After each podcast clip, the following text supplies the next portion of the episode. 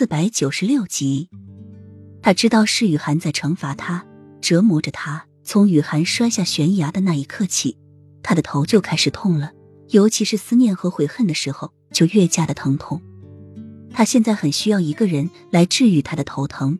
齐盛瑞神情扭曲的捂住自己的头，脚下一滑，整个身体便从十几米高的房梁上摔下来。立即有几个禁军过去接住齐盛瑞摔落的身体。齐盛瑞一落地，就在与水泥土混合的地上打滚着，嘴里嘶吼着，如一头愤怒的狮子。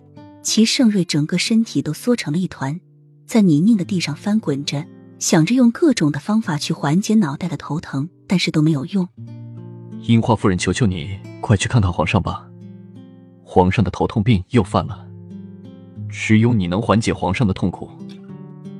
小西子撑着黄油布伞，对着洛英祈求着。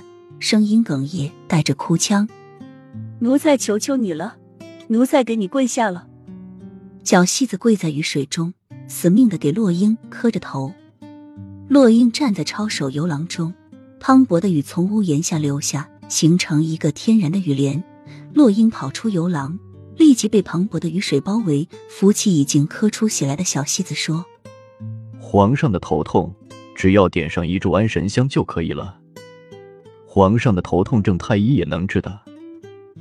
皇上他现在痛的已经神志不清，如一头发疯的狮子了，谁靠近就会被撕成粉碎。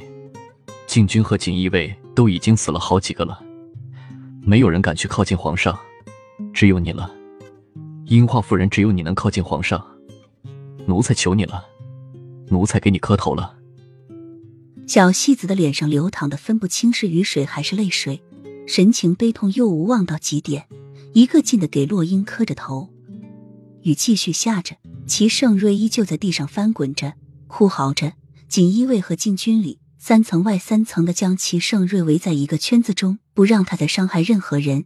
地上躺在好几具被齐盛瑞粉碎的尸体，死相狰狞的可怕。洛英顾不得肆虐的雨水，对着正咆哮的齐盛瑞撒了如白粉的东西。立刻香味四散，但是很快就被雨水冲刷掉。齐盛瑞的咆哮微微小了一点，双眼却依旧猩红的睁着。被雨水浇湿缠绕在一起的头发，将齐盛瑞的整张脸覆盖住，看不清他此时的容貌，只觉得他是如此的狰狞。